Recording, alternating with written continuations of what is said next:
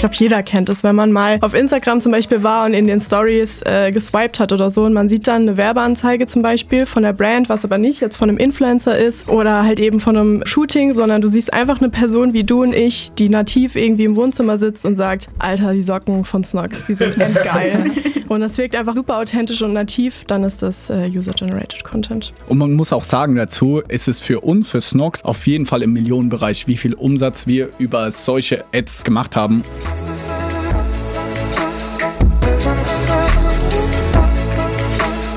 E-Commerce, why not? Tipps für dein Business von Johannes Kliesch und Romy Riffel.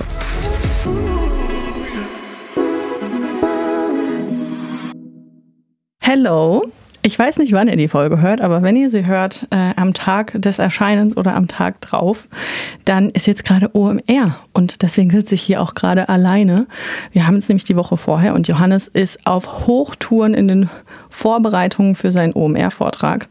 Er hält nämlich am Dienstag, also am 9. Mai, vielleicht hört ihr das noch rechtzeitig und seid auch auf der OMR selbst, einen Vortrag zum Thema State of Amazon 2023 und wie Unternehmen trotz Herausforderungen dort erfolgreich sein können. Also super spannendes Thema, was mich natürlich auch selbst brennend interessiert und womit ich mich täglich beschäftige. Wenn ihr also dahin gehen wollt, 11.45 Uhr bis 12.05 Uhr auf der Red Stage. Vielleicht hört ihr das noch rechtzeitig und wusstet das vorher noch nicht.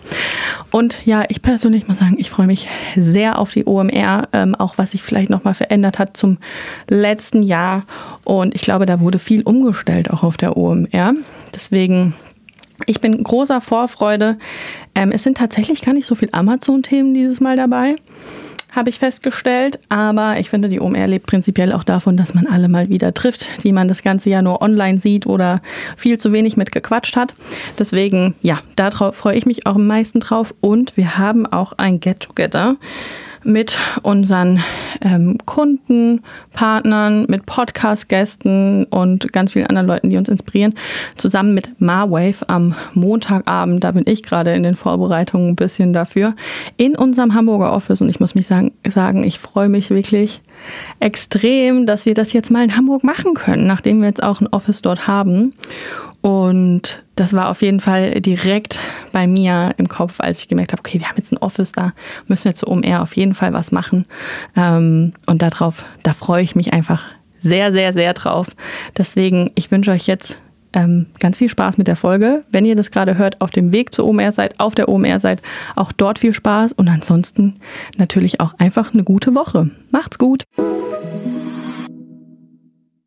Ich bin mir sicher, ihr alle seid schon mal durch eure Instagram Stories geswiped und dann kam als nächstes eine Werbeanzeige von einer eurer Lieblingsbrands, aber ihr habt sie im ersten Moment gar nicht unbedingt als Werbeanzeige wahrgenommen, sondern dachtet euch noch kurz, folge ich der Person auf Instagram? Und einfach aus dem Grund, dass die Werbeanzeige nicht auf Hochglanz optimiert ist, nicht im Studio entstanden ist, sondern der Creator oder die Creatorin einfach selbst in die Kamera gesprochen hat und es ein bisschen wie eine Influencer-Story aufgenommen hat. Das Ganze ist aber dann eine Werbeanzeige, eine sogenannte UGC-Ad, also User-Generated Content. Und das ist das Hype-Thema aktuell bei D2C-Brands. Nichts funktioniert bei den meisten so gut wie UGC-Ads. Und auch wir mit Snox setzen da jetzt schon einige Monate oder ich würde sagen bald, ja, auf jeden Fall über ein Jahr auf UGC-Ads und wir dachten, wir betrachten das Thema auch mal im Podcast in einem Deep Dive aus zwei unterschiedlichen Perspektiven. Wir haben zum einen Katrin in unserem Podcast eingeladen. Katrin ist unsere UGC Marketing Managerin bei Snox und zum anderen Sarah, eine UGC Creatorin, ähm, die super erfolgreich damit ist, auch mit uns zusammenarbeitet und wir haben das einfach mal aus beiden Blickwinkeln betrachtet, haben darüber gesprochen, wie man es von ja, dem bisherigen Influencer-Dasein abgrenzen muss, wie auch dieser Entstehungsprozess von der UGC ist, was da alles da hinten dran steckt und wo vielleicht aber auch die Grenzen von UGC jetzt sind. Katrin, was für eine Rolle hast du denn eigentlich bei Snox und seit wann machst du das? Ich äh, habe vor jetzt knapp äh, neun Monaten angefangen, äh, bei Snox zu arbeiten Und äh, ja, krass, ne? Voll, ich habe gedacht, schon viel länger. Ja, ey, für mich fühlt sich auch echt so krass an, weil irgendwie ist es eigentlich eine kurze Zeit, aber hier passiert irgendwie auch schon so richtig krass viel. ähm, ich bin UGC-Managerin im Performance Marketing und ich finde auch äh, darauf bezogen, sind neun Monate, hört sich irgendwie auch wenig an, aber es ist so eine krank lange Zeit, weil da hat sich so viel äh, schon getan. Genau, also im Performance Marketing und äh, zuständig 100% für UGC. Für alle, die jetzt denken, UGC, was ist das? Jeder von euch hat zwei Sätze, um das zu erklären. Aber, wir haben schon vorher kurz drüber gesprochen. Zwei Sätze. Also, ähm, UGC äh, klingt, glaube ich, erstmal wieder fancy, ist aber eigentlich recht einfach. Also die Abkürzung ist User Generated Content.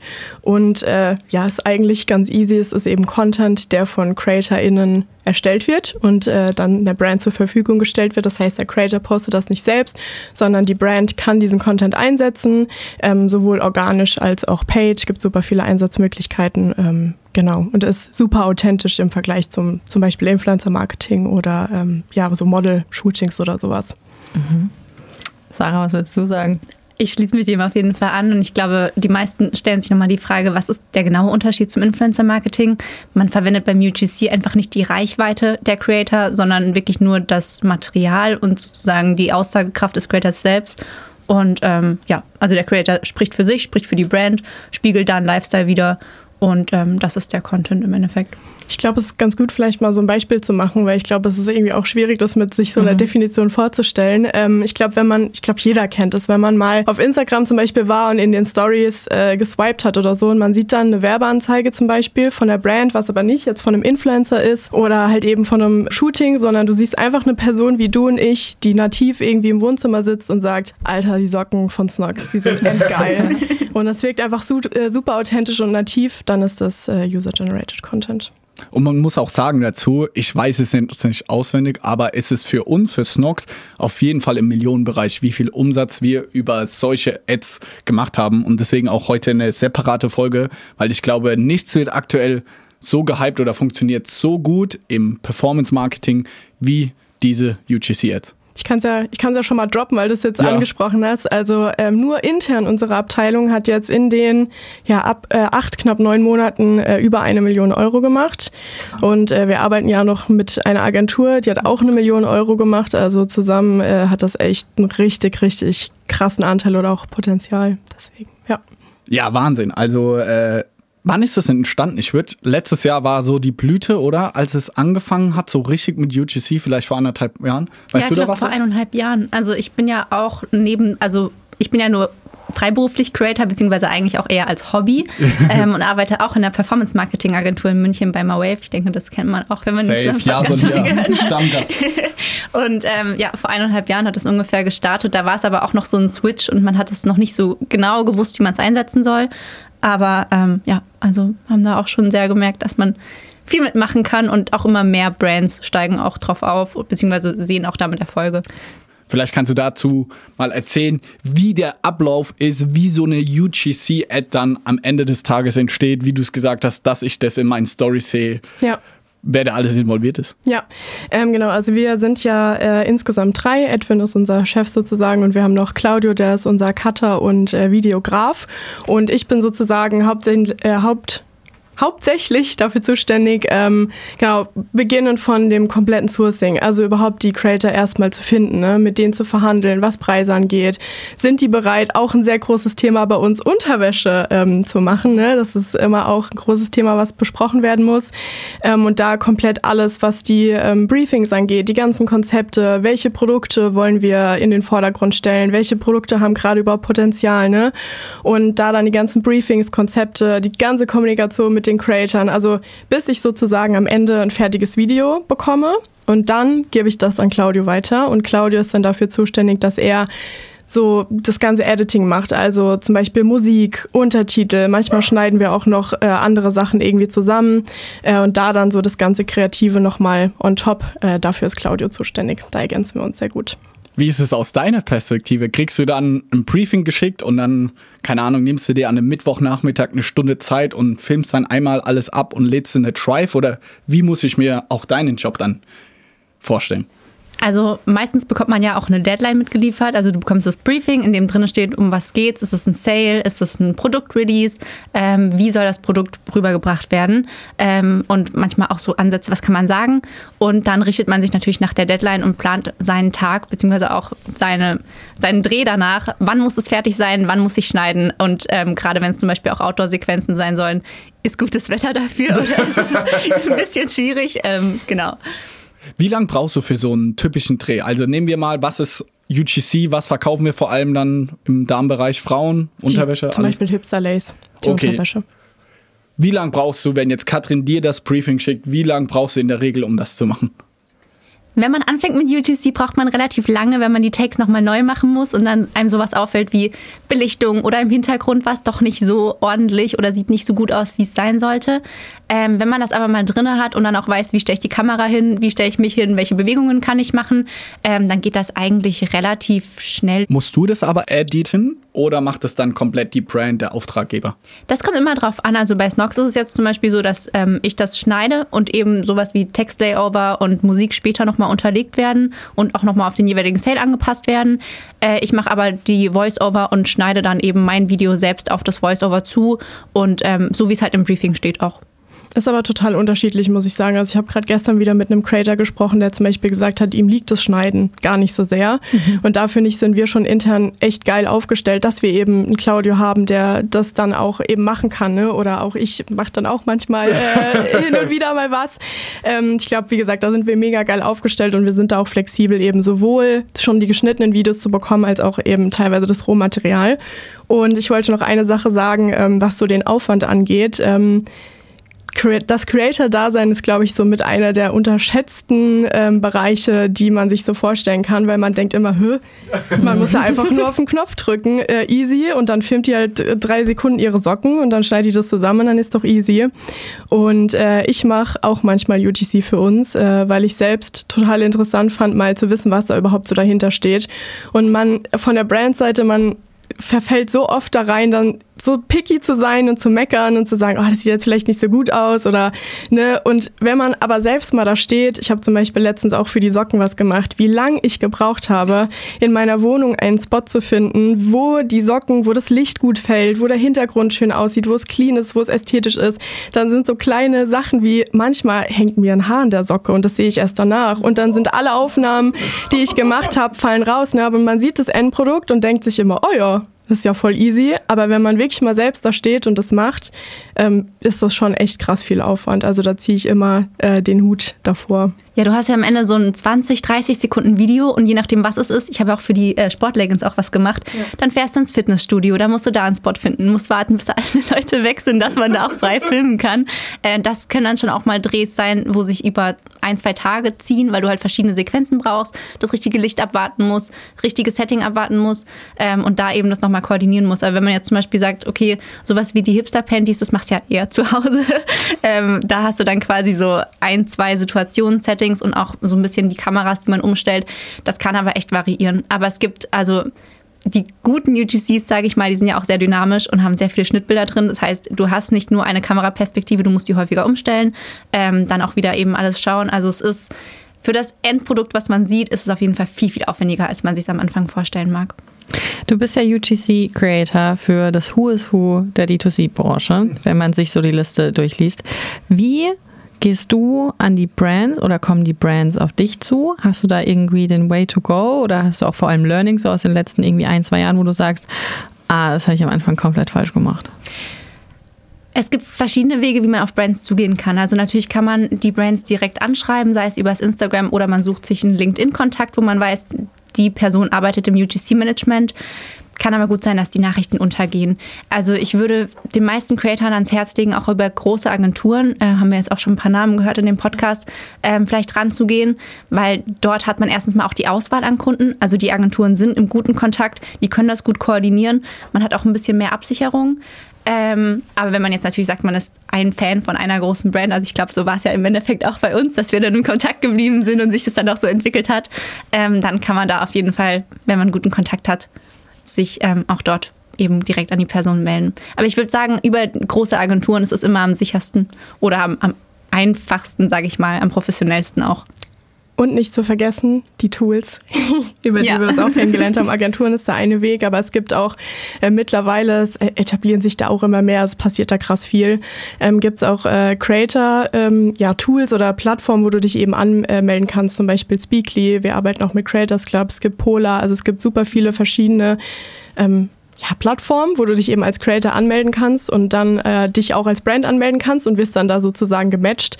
Ähm, das war für uns ganz am Anfang, als ich angefangen habe, war das auch krass der Gamechanger, weil ich erstmal so dachte, okay, wo kriege ich die Leute her, ne? Weil damals auch, wie gesagt, als ich gestartet habe, da war das noch gar nicht so viel, dass die UGC-Creator auch über Instagram oder TikTok auf sich aufmerksam gemacht haben. Da war das erstmal krasse Recherchearbeit, wo du die Leute irgendwie herbekommst und um schnell zu starten, war das richtig easy, erstmal auf so eine Plattform zu gehen. Du stellst dann ein Briefing Marketing ein, sagst, ey, ich suche jemand, der Bock hat, für Boxershorts irgendwie Werbung zu machen. Das ist geil, weil dann bewerben sich halt auch nur genau die Leute, die auch Bock haben auf Boxershorts. Ne? Da weißt du schon, okay, die sehen das Produkt und dann hast du relativ schnell, kriegst du da dann auch ähm, erste Kontakte, um mal direkt zu starten. Aber wie Katrin auch sagt, also es ist schon auch wichtig, sein Social Media Profil zu pflegen, also sei es TikTok oder Instagram, dass Brands recherchieren natürlich auch auf den Plattformen. Ähm, und wenn man sich da gut platziert, auch Keywords auf seinem Account platziert, zum Beispiel UGC Creator, dann finden die Brands einen auch eher. Ähm, oder wenn man eben auch interagiert, einfach in den Kommentaren oder sowas, dann ja, hat man da auch bessere Chancen, als wenn man jetzt gar keinen Social Media Account hat. Kannst du uns sagen, ich muss immer die ekligen Fragen stellen, wie viel Geld man damit im Monat verdient? Also viele unterschätzen oder überschätzen das, glaube ich, dass man als UGC-Creator wie Influencer irgendwie reich davon wird und wie eine Kamuschka irgendwann davon leben kann. Ähm, so ist es nicht. Also für mich ist es auch ein Hobby nebenbei. Ich habe einen Fulltime-Job ganz normal und es ist ähm, eher ein Hobby, was nett ist, wenn es vergütet ist. Man kann sich das aber auch so vorstellen, wie mh, hm, wenn ich zum ersten Mal für eine Brand arbeite, ist es eher wie ein Jobinterview. Da erwarte ich ja auch nicht nicht, dass ich direkt vergütet werde. Also man muss sich erstmal so rantasten, muss gucken, matcht das überhaupt? Was erwartet die Brand? Gerade zum Beispiel eben Thema, kann ich schneiden? Erwartet das die Brand? Wollen die mein Rohmaterial? Ähm, das heißt, ja, es gibt Aufträge, die werden vergütet, es gibt Aufträge, die werden gar nicht vergütet, auch mehrfach nicht. Da muss ich mir als Creator selber drüber bewusst sein, mag ich die Brand und mache das gerne ähm, oder ja, geht es mir darum, wirklich nur Geld zu verdienen, dann ähm, sollte man sich aber, glaube ich, eher auch Richtung Influencer oder Affiliate Marketing ähm, orientieren, weil ja, es ist nett, wenn es vergütet wird, aber wirklich davon leben kann man auf jeden Fall. Oder ja, es ist sehr selten, dass das passiert. Wenn du das jetzt Vollzeit machen würdest und sagst, okay, Jason, ähm, kriege ich vier Wochen. Ich würde es jetzt gerne mal Vollzeit ausprobieren. Denkst du, du könntest das mit, sagen wir mal, du machst es 50 Stunden die Woche, du steckst am Anfang ein bisschen mehr rein, 50 bis 60 Stunden. Könntest du davon leben? Also, wenn man viele Kontakte hat und das wirklich machen möchte, wenn ich sage, mein Traum ist, UGC Creator Vollzeit zu werden, dann gibt es auf jeden Fall Wege, dass man das schaffen kann. Ähm, ich würde aber allen ans Herz legen, die sagen, ähm, sie wollen das nebenberuflich machen, beziehungsweise da reinstarten, sich nicht aufs Geld zu fokussieren, sondern eher auf die Erfahrungen, die man auch sammelt. Ähm, deswegen eben zum Beispiel auch über Agenturen, da mehrere Brands für mehrere Leute was zu machen, ähm, auch mal zu sehen, was liegt mir, was liegt mir nicht, an seinen Editing-Skills auch zu arbeiten, weil man sieht halt häufig, wenn man dann wieder auf die Performance-Zahlen im Performance-Marketing schaut, geht es natürlich nicht nur darum, es ist ein schönes Video, sondern Performance auch. Also wie sind die Soft-KPIs, wie sind die Hard-KPIs am Ende und wo kann ich als Creator mich verbessern, aber auch meine Editing-Skills verbessern, um auch mit der Brand dann auf eine Ebene zu kommen. Weil im Endeffekt bin ich als UGC-Creator ja nicht nur eine Kreativperson, sondern es ist ja auch ein Business-Austausch im Endeffekt. Ähm, ich verkaufe ja mein Material, beziehungsweise gebe mein Material her und die Brand erwartet sich daher auch eine Performance.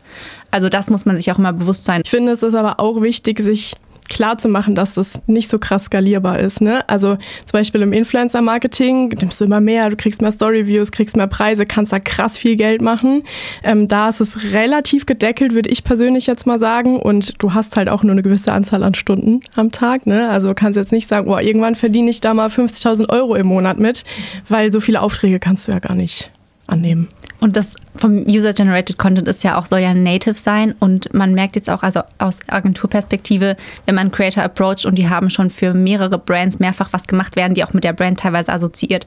Das heißt, man verliert auch als Creator im Endeffekt seinen Creator-Status, wenn man mit vielen Brands in Assoziation tritt, weil natürlich auch die User zum Beispiel auf TikTok oder Instagram dann irgendwann sehen, erwartet, das ist doch die, die schon mal was für Snox gemacht hat oder für andere Brands ähm, und fragen sich dann so, ah, warum macht die jetzt für eine andere Marke was? Weil das hat dann schon so ein bisschen bisschen Influencer-Flair auch für eine Brand. Also ich würde mich, glaube eher darauf fokussieren, für Brands was zu machen, die ich wirklich gerne mag, wo ich die Produkte mag und wo ich auch gerne langfristig einfach im Kontakt mit der Brand bin. Darüber ergeben sich ja dann auch wieder Netzwerkmöglichkeiten. Also ich glaube, eher diese Vorteile zu nutzen, als sich zu sehr darauf zu fokussieren, damit werde ich jetzt reich. Weil das haben jetzt auch, glaube ich, viele UGCler, die dann auf TikTok ähm, irgendwelche Videoaufrufe starten. Ähm, ja, ich glaube, das ist die falsche Herangehensweise.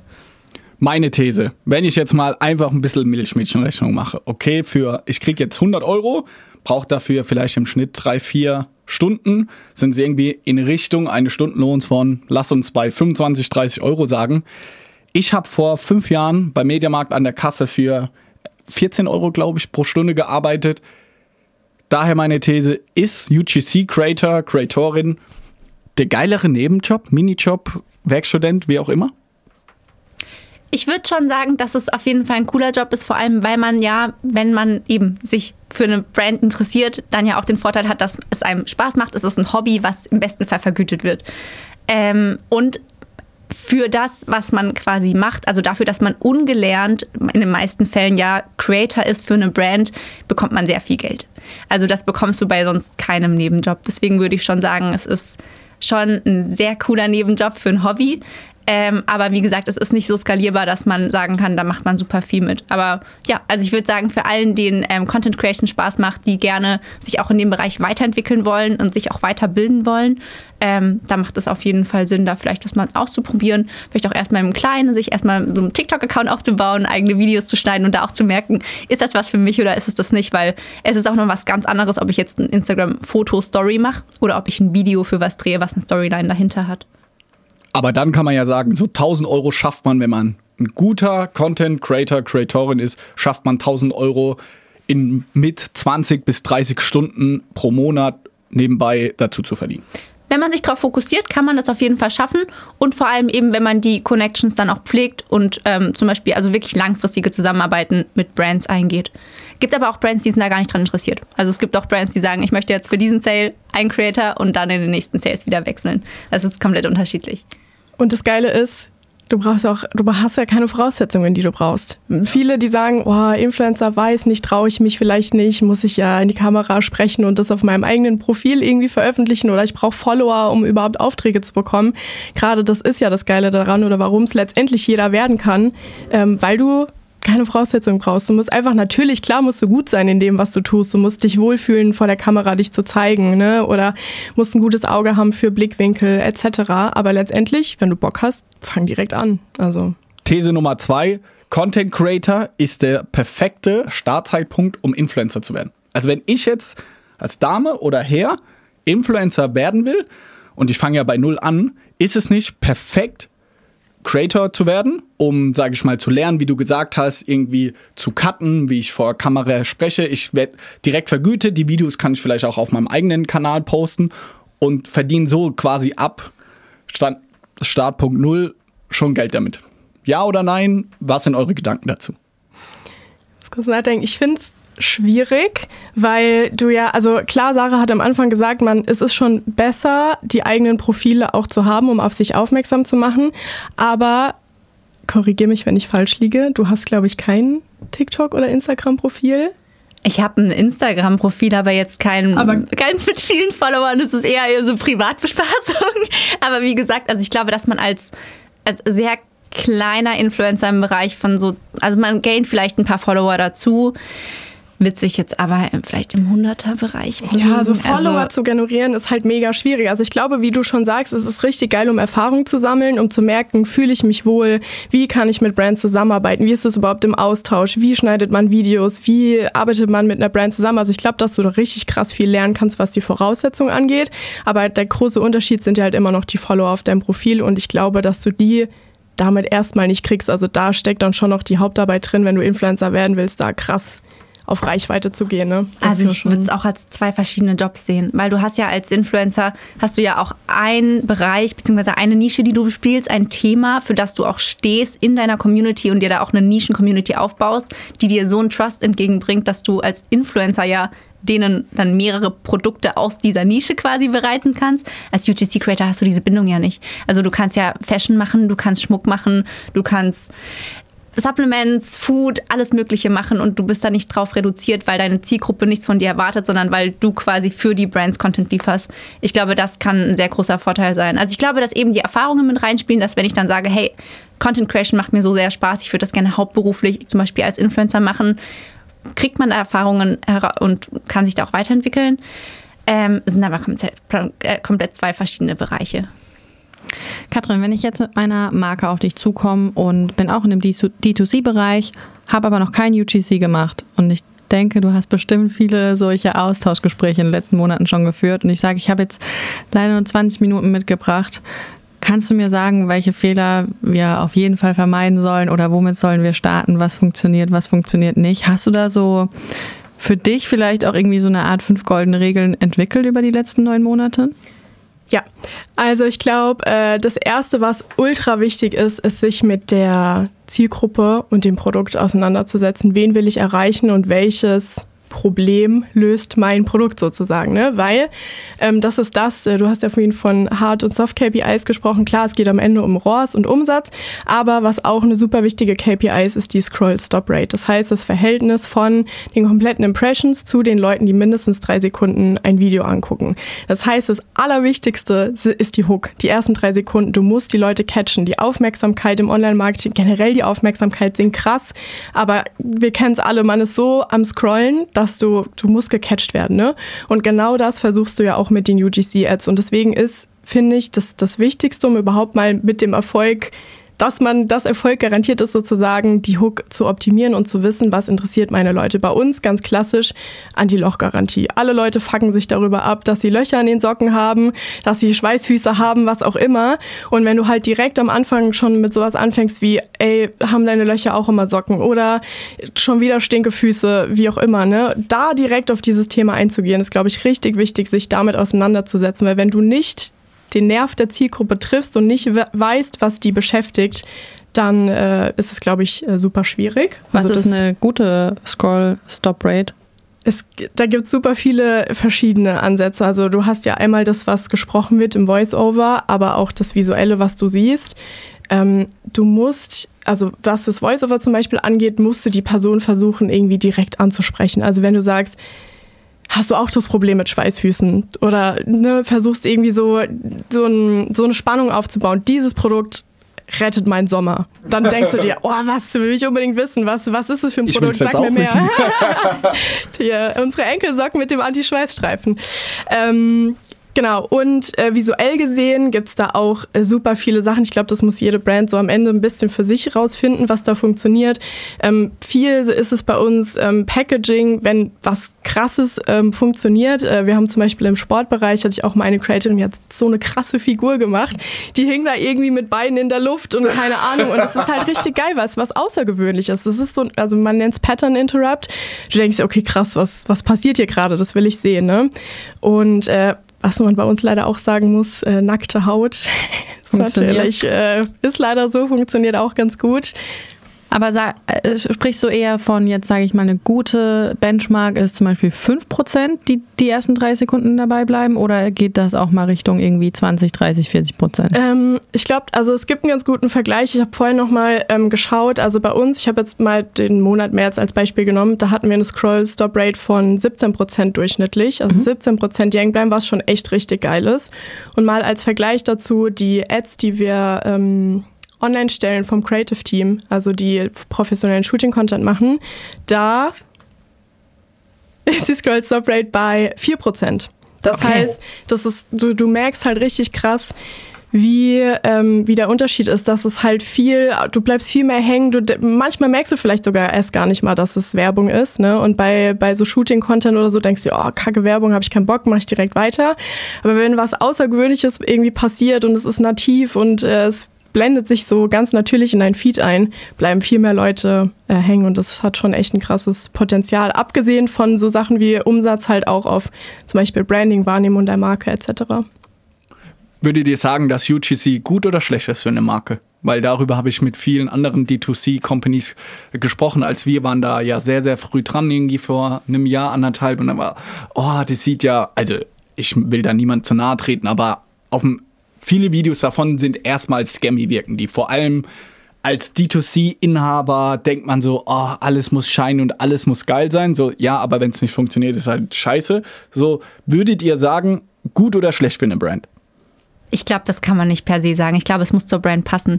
Also wenn es ein richtig gutes Konsumerprodukt ist, so zum Beispiel wie Snox. Jeder braucht Socken, jeder braucht Unterwäsche und jeder kauft es.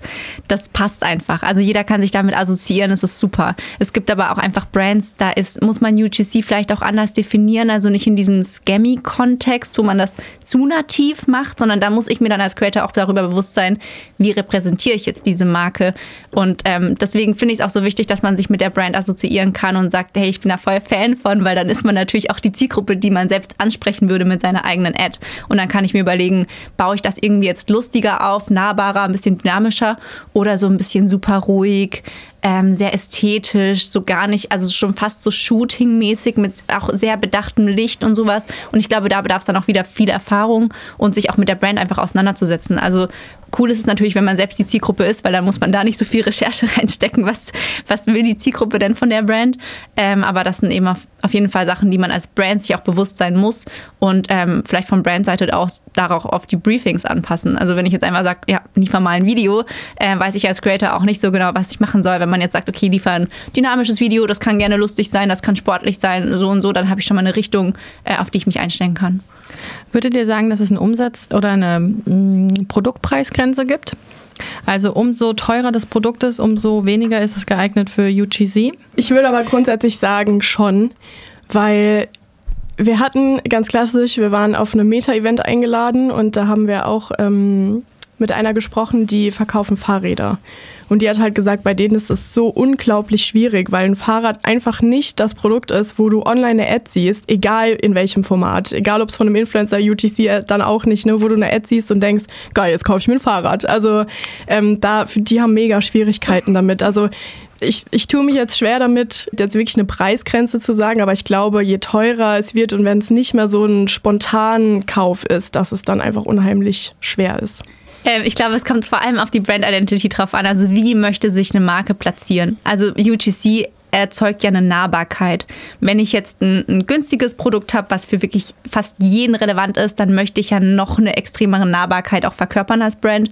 Wenn ich sage, ich bin eine High-Class, super exklusive, extrem teure Brand, dann gibt es keinen Sinn, dass irgendwie so, hey, kennst du das auch so? Dann will ja nicht, dass jeder kennt. Das ist es so dieses, du bist die absolut exklusive Zielgruppe und das muss man dann vielleicht durch das Voice-Over anders verkörpern, durch die Bildsprache. Und dann ist die Frage, vielleicht hat da auch UGC seine Grenzen, vielleicht muss man das auch eher im Shooting-Bereich machen. Ja, ich glaube, das kommt voll auf die Strategie von der Brand drauf an und wie sie das umgesetzt haben wollen. Ich glaube aber schon, dass es vielleicht seine Grenzen hat, ja. Ich habe letztens von Gary Vaynerchuk, das ist einer der Marketing-Experten, habe ich was super, super Spannendes, ein bisschen off-topic, aber gehört aber es passt zu dem Thema. Und zwar hat er gesagt, es ging auf so einer Konferenz darüber, so, oh, die jungen Leute, die sind sehr faul und arbeiten nicht mehr und sonst was. Und so sein Take ist da drauf, ey, die jungen Leute haben so verrückte Möglichkeiten heutzutage Geld zu verdienen. Und ich finde, da ist UGC so ein geiles Beispiel. Also hätten meine Eltern oder unsere aller Eltern vor 20 Jahren mit einfach ihrem Handy rausholen, nur Videos daheim drehen, wie auch immer, 1000 Euro im Monat verdienen können, klar willst du dann nicht mehr an der Kasse wie ich beim Mediamarkt arbeiten oder Regale befüllen, wie auch immer es ist. So, es gibt einfach heutzutage so viele geile Möglichkeiten mit seinem Handy, online, wie was auch immer, Geld zu verdienen. Und das wollte ich auch nochmal unterstreichen. Deswegen finde ich es auch so geil, dass wir heute darüber sprechen und auch so ein bisschen unsere Generation in Schutz nehmen, wo ich sage, ja, wir haben geile Sachen und die sollte auch wirklich jeder nutzen. UGC Hype oder kommen, um zu bleiben? Darf ich, darf ich kurz vorab noch was zu deiner vorigen Frage ergänzen? Klar, ähm, weil du ja noch nach Tipps äh, gefragt hattest, ähm, wie, wie Brands da vorgehen sollen. Ich habe da noch zwei Sachen, die ich gerne sagen würde. Und zwar einmal trotzdem Relationship mit CreatorInnen aufbauen, weil ich habe das Gefühl, voll oft wird der Creator so ein bisschen als Dienstleister genommen und dann ja, tschüss, so fertig, ne? Mhm.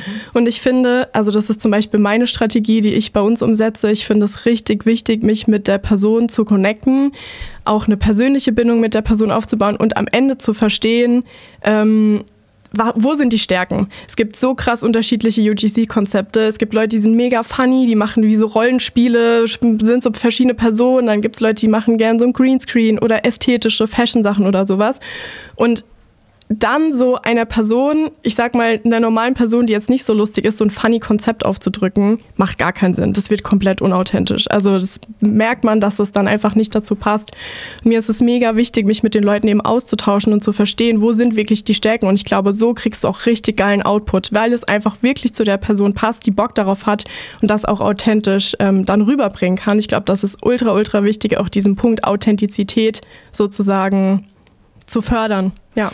Gibt es bei, würdest du sagen, was Pauschales, was besser funktioniert? Eher Ästhetik, eher funny, gerne auch an unserem Beispiel oder relativ klassisch, weiß nicht? Ich glaube, da ist es auch krass unterschiedlich, was Brands angeht. Ich weiß, ich sehe gerade, was so Schmuck oder sowas angeht, da ist so ästhetisch ultra geil, so ein Unboxing und ach, die schöne Uhr, wie sie am Arm aussieht und Musik und so, da funktioniert sowas richtig geil. Bei uns haben wir festgestellt, dass so dieses klassische Voice-Over-UGC äh, richtig, richtig gut funktioniert. Also, dass du verschiedene schnelle Cuts hast, es passieren Sachen und da kommt ein Voice-Over oben drüber. Das ist das, was bei uns passiert. Aber ich glaube, ähm, was bei uns gut performt. Aber ich glaube, krass unterschiedlich pro Brand. Ich weiß nicht, vielleicht Hast du da auch noch Insights? Also vielleicht erstmal zum ersten Part. Ich finde es auch super wichtig, Feedback zu bekommen vom Kunde. Äh, deswegen auch die langfristige Zusammenarbeit, weil man entwickelt sich ja auch mit der Brand zusammen. Ähm, ich meine, mittlerweile unsere Briefings sind ja auch relativ offen. Du gehst immer darauf ein, was hat beim letzten Mal relativ gut funktioniert. So, ja, Scrollstopper war gut, mach's einfach wieder genau gleich. ähm, sowas hilft einem als Creator auch, weil sonst weißt du ja zum Beispiel auch gar nicht, wenn eine Brand einfach sagt, ja, nee, äh, nächste Zusammenarbeit können wir leider nicht machen, weil er hat nicht gut performt. Weiß ja gar nicht, okay, was habe ich jetzt falsch gemacht? Also was ist das Voice-Over? Hat generell der Content nicht getaugt, war es die Performance einfach nur. Ähm, da finde ich das super wichtig. Und sonst, ähm, ich glaube nicht, ist da, dass es ein Way to Go gibt beim UGC. Ich glaube eben, dass es brandspezifisch eben auch ist. Ähm, und dass man sich aber auch als Brand flexibel platzieren kann. Ich glaube auch, dass es von der Plattform abhängig ist. Also ich merke, wenn man jetzt ähm, für TikTok spezifischen Content macht, es gibt Brands, die fragen das nur dafür an dann ist das ganz anders. Da kann ich ja viel mehr mit Trends machen, muss aber natürlich auch passen mit den Sounds. Ähm, aber wenn ich jetzt für Instagram was mache, dann kann das auch schon mehr in die Ästhetik-Schiene gehen, weil, also ich finde auch als Instagram-User merkt man schon, dass ich halt auf Instagram auch Creatoren oder Influencern folge, die natürlich mehr Ästhetik-Content machen und da natürlich dann einen Content zu liefern, der nahbar ist, beziehungsweise native auf der Plattform. Das hat natürlich dann mehr Influencer-Vibes. Wenn ich auf TikTok bin und ich sehe eine Hochglanz-Shooting-Ad, fühle ich mich überhaupt nicht angesprochen, weil das ist in meinem Feed total lost. Also zumindest in meinem, ich weiß nicht, wie es bei euch aussieht. Aber ja, ich glaube, dass das Thema Feedback geben und analysieren ist auch mit der wichtigste Punkt dann gegen Ende, weil wenn man jetzt mal was testet, packt da irgendwie drei Creatives online, merkt, ah, die sind nicht gelaufen und dann ist man vielleicht enttäuscht. Aber ich finde, sowohl in der Zusammenarbeit mit dem Creator, aber auch für die Brand ist es so krank wichtig alles zu analysieren. Was, woran könnte es gelegen haben, dass die Ad entweder super gut performt hat oder auch eben gar nicht performt hat. Also wir intern treffen uns, oder wir treffen uns, wir haben ein Meeting einmal die Woche, ähm, wo wir sehr, sehr, sehr genau sowohl qualitativ als auch quantitativ einfach uns die KPIs angucken oder schauen, was hat uns daran jetzt irgendwie gecatcht. Und nur so funktioniert es dann auch in der, in der langfristigen Zusammenarbeit, dass die Creatives immer besser werden, ne? weil ich dann genau sagen kann, ey, das war geil, mach das nochmal oder geh ein bisschen mehr in die Richtung. Ich glaube, das ist nicht, ah, ich stelle es einmal online und jetzt ist das das Wunderallheilmittel für alles, muss safe direkt laufen, sondern du musst dich auch wirklich damit auseinandersetzen, ähm, wie man es besser machen kann.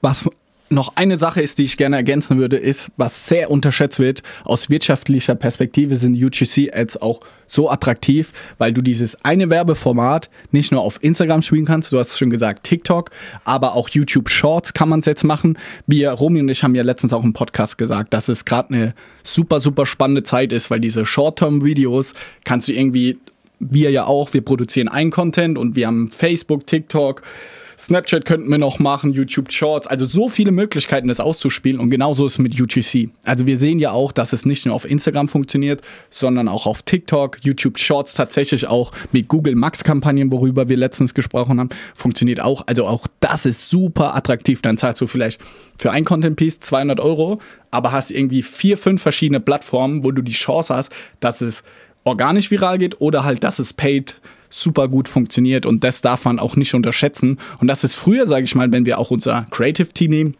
wenn wir ein sogenanntes Static haben, Bild, funktioniert irgendwie auf Facebook super stark, aber schon auf Instagram merken wir nicht so. Auf TikTok kannst du ja gar keine Bilder ausspielen.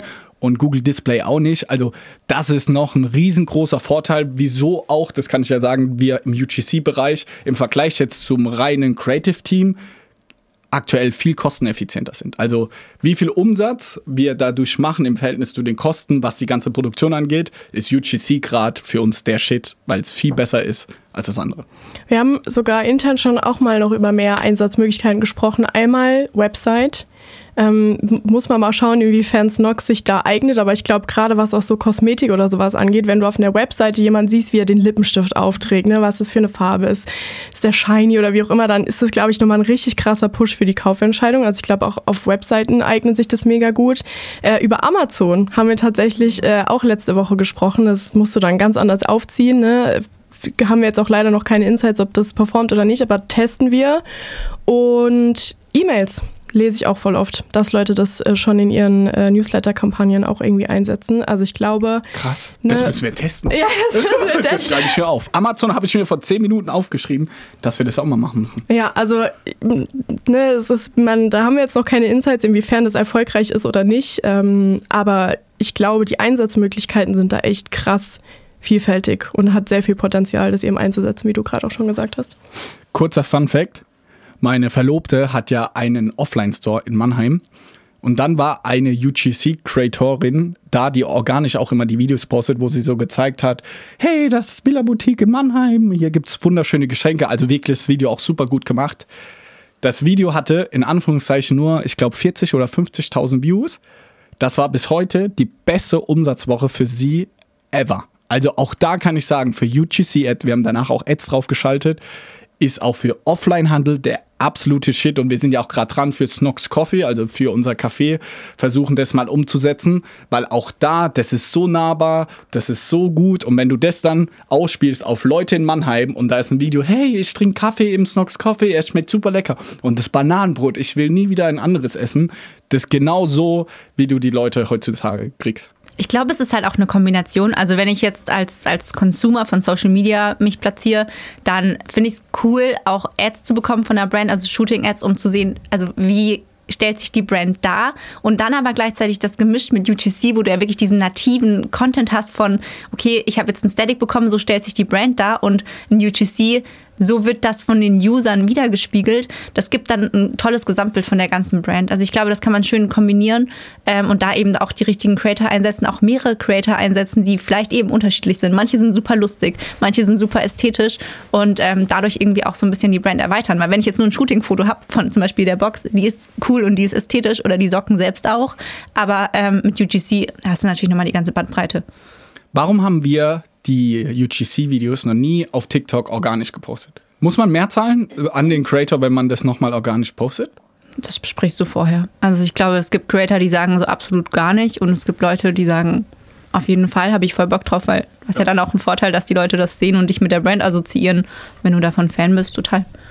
Wir haben, wir haben mal eine Ad gepostet, organisch auf TikTok, um das mal zu testen, aber die Herangehensweise ist meiner Meinung nach da komplett unterschiedlich. Also wenn wir ein UGC-Ad briefen, dann ist es schon sehr salesy. Also richtig so dieses Hook, die Produktbenefits, was sind die USPs und am Ende ein Call to Action. Also richtig dieses, ey, du brauchst diese Socken, geh jetzt auf Snox und hol sie dir. Und wenn man mal zum Beispiel andere Brands anschaut, die UGC für organischen Content nutzen, da ist es meistens eher gar nicht in diese Sales-Richtung. Es ist dann halt funny Trends umgesetzt, äh, mehr Insights von dem, von dem Unternehmen, von den, von den Leuten, die da arbeiten, ne? Äh, irgendwelche Themen, Produkte lustig in Szene gesetzt gesetzt, aber halt ohne die Absicht, das Produkt damit zu verkaufen, sondern eher der Marke ein geiles Image zu geben.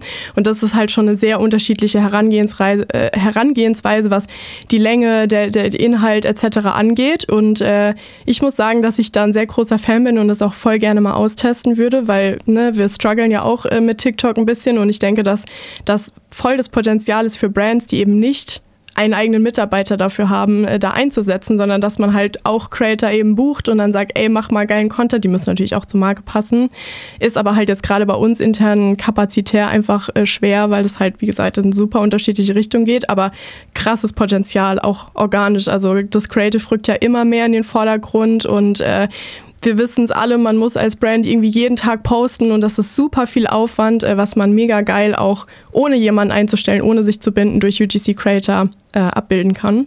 Also auch ein sehr guter. Das verrückteste UGC, was wir je bei uns hatten, ich weiß nicht, ob wir das immer noch schalten, da die Hook du siehst dieses Video, vielleicht können wir das mal auf Instagram posten, und da steht ein nackter Mann, komplett nackt und quasi sein Intimbereich ist verpixelt und du denkst wirklich im ersten Moment nur, what the fuck, Alter, da steht ein nackter Mann. Und ich weiß gar nicht, was danach passiert, aber gibt es gewisse Goes und No-Goes, wo du sagst, ah, gerne in beide Richtungen, wo ihr sagt, ey, das auf keinen Fall. Oder eigentlich alles machen, um Reichweite zu bekommen, weil ich weiß noch, wir hatten damals, äh, hatte uns das Arne unser Performance Marketing Chef hatte uns gezeigt, was sind aktuell die Best Performing fünf oder zehn Creatives und dann war das, lass mich nicht liegen, Platz zwei, drei, vier. Also es war auf jeden Fall dabei und wir waren alle, wir haben erstmal brutal gelacht und dann waren wir so, die Diskussion, sollen wir das echt online lassen? Ist das jetzt schlecht für unsere Brand oder nicht? Und wie weit gehen wir wirklich? Und wir waren, wir sind nicht auf den Nenner gekommen. Ich glaube, wir schalten bis heute die Ad, weil sie halt brutal funktioniert krasse Geschmackssache und ehrlich gesagt immer wieder ein Thema bei uns. Ähm, was so persönliche Geschmäcker angeht. Ich meine, Boxershorts, Unterwäsche, man redet über den Intimbereich und man sieht ihn auch. Und es ist wirklich manchmal so, dass ich eine Ad bekomme und sage, äh, Marina, die ist auch bei uns im Performance Marketing Team, die macht's Media Buying. Wir sitzen da manchmal und ich sage, Marina, wir können das nicht online stellen. Das, ich kann das nicht, kann das nicht mit mir vereinbaren. Das ist entweder super cringe oder du siehst viel zu viel, ähm, wo ich wirklich manchmal so, also ich persönlich als Katrin habe da manchmal echt meine Schwierigkeiten. Ich glaube, es muss halt am Ende trotzdem dieser Typ mit dem Verpixelten, finde ich persönlich trotzdem noch ultra funny. Ich glaube, es darf halt nicht so ja, mega, mega schmutzig, sag ich jetzt mal irgendwie sein. Also es muss schon irgendwie noch funny und ästhetisch sein. Ähm, wir haben dann teilweise echt schon, wo ich hab gesagt, das können wir nicht online stellen, haben wir online gestellt, krass performt so. Weil die Leute halt einfach bei sowas hängen bleiben. Und es ist so, es ist oft im Marketing so, manchmal geht man da über seine Grenzen hinaus und denkt sich persönlich eigentlich so, oh scheiße, aber das sind halt einfach die Sachen, die krass performen. Und ich habe danach den Kopf geschüttelt. Ich habe gesagt, wie kann das jetzt geil performen. Ich finde das super cringe, so ich will das gar nicht sehen. Ähm, man muss da, glaube ich, und wir sprechen immer wieder drüber. Das, glaub, deswegen ist dieser Austausch super wichtig. Äh, wir sprechen drüber auch mit Customer Service, dass die eventuell irgendwie vorbereitet sind. Jedes Mal wieder zu entscheiden, ist das jetzt persönlicher Geschmack und ist das irgendwie super trashig oder ist, geht es trotzdem noch in eine lustige Richtung und dann testen wir es auch schon oft, aber ich glaube, da ist auch wieder der Punkt, es muss einfach authentisch sein. Also fühle ich mich als Creator, wenn ich das filme wohl, dann kommt es auch cool an und dann kommt das auch sympathisch an und vielleicht auch wenn es ein bisschen trashy ist, kommt es nicht so dolle trashy an. Oder auch wenn es ein bisschen sexy ist, kommt es nicht schmutzig sexy an. Ähm, ich glaube, das muss sowohl zur Brand passen wie auch zum Creator. Du hattest vorhin gesagt, Katrin, äh, in den letzten neun Monaten ist schon so unglaublich viel passiert. Deswegen wir fragen oft, wo seht ihr euren Bereich in fünf Jahren? Mich würde viel eher interessieren, wo seht ihr euren Bereich in einem Jahr? Ich glaube, man sieht schon so, dass Brands sich auch, also an den Briefings erkenne ich, dass Brands das schon anders briefen mittlerweile also zu Beginn war es einfach häufig auch, dass man, also dass die Brands gar nicht wussten, was sie dir genau sagen sollen. Also es war so, mach mal. Und jetzt ist schon so mehr, man bekommt schon das Gefühl, okay, bei einer Sales-Ad brauche ich anderen Content als jetzt bei einer Ongoing-Ad oder bei einem Release oder sowas. Also das merke ich als Creator schon. Ähm, ja, ich glaube, es kommt aber, wie gesagt, auch auf die Brand drauf an. Manche Bereiche entwickeln sich gefühlt nicht wirklich weiter. Da hat man immer ähnliche Sachen. Und äh, bei manchen Sachen merkst du eben auch die, da kommen auch weniger Aufträge. Also in manchen Branchen merke ich jetzt, da kommen weniger Anfragen, beziehungsweise auch andere Anfragen. Da fällt dann zum Beispiel das Voice-Over mal weg ähm, oder andere, da kommt das Voice-Over dann hinzu oder es kommt dann eben eher im TikTok-Style, ähm, weil das dann doch eher die Trendy-Richtung ist. Äh, also gar nicht mehr auf diese Brand-Ästhetik zu gehen, sondern wirklich Trends nachzuverfolgen. Denke, dass man, die Brands müssen sich, glaube ich, mit den Plattformen und mit den Generationen auch entwickeln. Und ich glaube, je mehr Gen Z sich auch auf Social Media rumtreibt, desto mehr Gen Z-lastig muss auch der Content werden und ähm, weniger generisch einfach. Also ich muss sagen, zu 1000 Prozent wird sich das krass verändern. Also einfach schon, wenn ich sehe, wie viel sich verändert hat. Ähm, und wir hatten es ganz am Anfang mal angesprochen, der Punkt Authentizität. Gerade ist ja der krasse Vorteil, ne, Influencer-Marketing hat sich viel negativ in dem Sinne auch entwickelt, dass man früher geglaubt hat, ah krass, wenn die das sagt, dann, dann kaufe ich das, ne? dann muss das safe so sein. Und jetzt ist halt gerade UGC dieser Punkt, der diesen, diese Authentizität wieder aufgreift. Ich glaube, es wird schon zunehmend was heißt gefährliche, aber halt, ne, man muss aufpassen, dass es nicht eben auch wieder so inflationär verwendet wird und am Ende merkt man so, ah, es ist doch wieder nur Werbung, ne? Also ich glaube, da wird sich das krass verändern und was ich gerade merke, ist, dass es eben so viel mehr gefragt ist von Brands, Content von Creators zu bekommen, dass sich dieses Model-Business krass ändert, weil hier vom Creative Team, wir arbeiten immer so ein bisschen zusammen, äh, da sind super viele Models, die merken, okay, wir kriegen weniger Aufträge für so hochwertigen, professionellen Content und werden halt jetzt mehr jegliche Art für, für Creator, für Brands halt eben gebucht. Und ich glaube, dass sich das schon krass in die Richtung entwickelt, dass für alle möglichen Einsatzgebiete, wie wir es eben hatten, Amazon, Newsletter, am Ende Website, wie auch immer, dass man da mehr halt auf externe Creator sozusagen zurückgreift und dass es sich dahin in die Richtung wahrscheinlich sehr ausbauen wird, was die verschiedenen Einsatzbereiche angeht. Aus der Außenperspektive würde ich auch sagen, dass sich das, glaube ich, noch mehr professionalisiert, auch im Sinne von, wenn wir über Amazon sprechen. Wir sehen auch, dass manche Ama oder manche UGC jetzt auf Amazon gut funktionieren, haben aber da zum Beispiel hauptsächlich das Problem, dass das Format einfach nicht stimmt oder dass, wenn du das in das Format schneidest, ähm, äh, für Amazon, dass du das Produkt nicht mehr richtig siehst, dass du eigentlich gar nicht mehr die, die Person komplett drauf hast, dass es sich wahrscheinlich dahin verschieben wird, aus meiner Sicht, dass ein Creator mehrere Videos zum gleichen Produkt erstellt in unterschiedlichen Formaten oder bei seinen Ads viel mehr darauf gucken muss, dass es für alle Formate auch passt. Ja, voll. Ich glaube, die Herausforderung, aber äh, da habe ich jetzt noch keine Lösung, aber ich glaube, die Herausforderung ist das, was wir am Anfang noch schon mal hatten mit den Preisen, weil der große Vorteil gegenüber so zum Beispiel Shooting-Ads oder Influencer ist es ja, dass es relativ kostengünstig ist, also dass du ein fertiges Creative für relativ wenig Geld kriegst. Wir merken gerade, dass es sich krass, also die, die Creator verlangen halt immer mehr Geld, ne? weil sie sagen, ey, ich habe schon super viel Erfahrung und manche verlangen sogar so viel Geld, dass wir auch schon sagen, das können wir leider nicht zahlen, ne? weil wir geben dann nochmal bei uns, als wir nehmen es ja für Paid, geben dann nochmal Mediabudget drauf und irgendwie muss ich das ja auch rechnen und das ist was, wo ich echt gespannt bin, in welche Richtung sich, sich das entwickelt, ob die Preise dann nochmal krass explodieren und ob sich das irgendwann dann auch noch für eine Brand lohnt, weil wenn dann so hohe Preise aufgerufen werden und du weißt, okay, ich muss da noch Mediabudget draufgeben oder nutze es vielleicht nur für Branding und das sind Kosten, die ich vielleicht gar nicht so habe, dann ist das schon nochmal auch krass die Herausforderung. Ich glaube, dem muss man sich auch als Creator bewusst sein. Also, dass man ja eben nicht als Influencer gebucht wird für seine Community, sondern dass es dein Content ist, der verwendet wird, der ja nochmal bezahlt wird. Also, wenn du als Creator Geld dafür bekommst, dann ist es schön, dass du deine geleistete Zeit vergütet bekommst. Du bekommst ja aber auch die Produkte gestellt in den meisten Fällen oder eigentlich immer. Ähm, aber dass man da sich eben auch bewusst sein muss, meistens werden die ja im Performance Marketing eingesetzt, die Ads. Und wenn ich als Creator eine Ad mache fürs Performance Marketing, dann stehen da natürlich Zahlen dahinter. Und ähm, dann kann das auch nur in, einem, in einer gewissen Range vergütet werden. Deswegen fand ich vorhin auch die Frage ein bisschen schwierig. So kannst du damit dann deinen Lifestyle aufbauen? Kommt drauf an, weil es kommt drauf an, was die Brand jeweils für Ziele hat, wie viele Videos du auch tatsächlich safe machen kannst im Monat.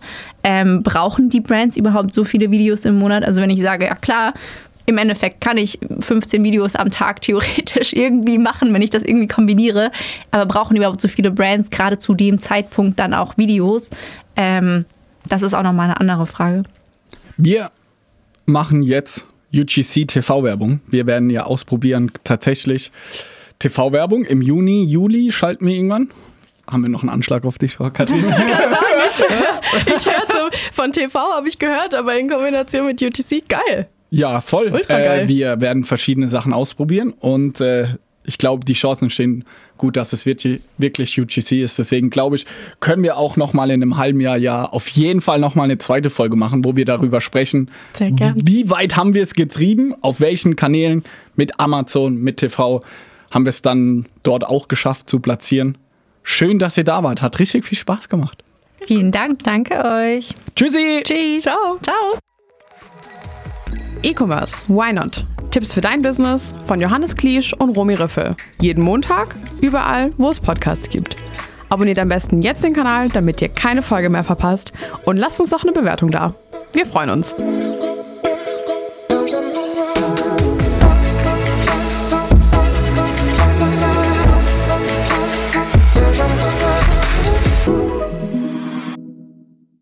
Dieser Podcast wird präsentiert vom Team Snox.